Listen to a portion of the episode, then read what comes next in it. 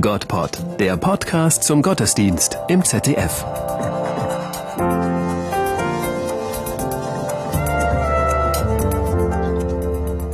Drei geschnitzte Bilder gehören zum Dom. Sie waren Teile eines gotischen Altares. Wo der ursprünglich stand, wissen wir nicht mehr. Heute sind die drei erhaltenen Bilder für uns Betrachter günstig in Augenhöhe angebracht. So laden sie ein zum Verweilen und Entdecken. Eines der Bilder stellt die Herabsendung des Heiligen Geistes dar. Ein anderes die ergreifende Verehrung des Christuskindes durch die Weisen aus dem Morgenland. Und schließlich zu sehen die Geburtsszene im Stall von Bethlehem. Um 1470 hat ein begabter Bildhauer es vermocht, über den reinen Altarschmuck hinaus eine Einladung an uns zu gestalten. Mit dem Künstler dürfen wir überraschende Aspekte des Heilsgeschehens entdecken und auch einen Blick in die Glaubenswelt jener Zeit tun. Zunächst zeigt die Krippendarstellung längst Gewohntes. Maria, das Kind, Josef, einen Hirten mit Herde, einen Esel und den Ochsen. Verwunderlich jedoch ist, dass Josef vom Kind abgewandt dargestellt ist. So vertieft wie Josef sich seiner Beschäftigung widmet, so aufmerksam betet Maria das Kind an.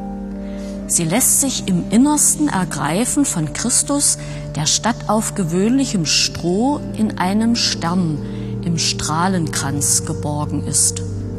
Sein göttliches Gold durchstrahlt alle, die ihm nahe sind. Das Gewand der Gottesmutter und den Rock des heiligen Josef. Vom Wunder der Liebe Gottes werden sie verwandelt, eingekleidet in Gottes Licht.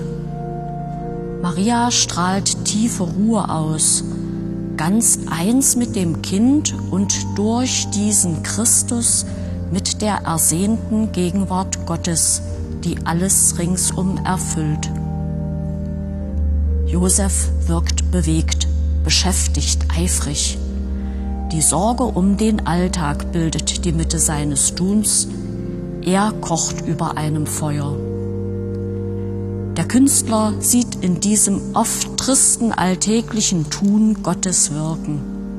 Gottes Engel sorgt mit dem Blasebalg dafür, dass das Feuer brennt und Josefs Werk vollendet und geheiligt wird.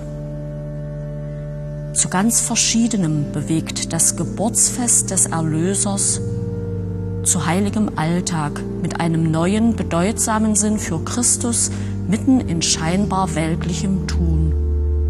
Zur tiefsten Bewegung des Herzens in staunender, ergriffener Anbetung.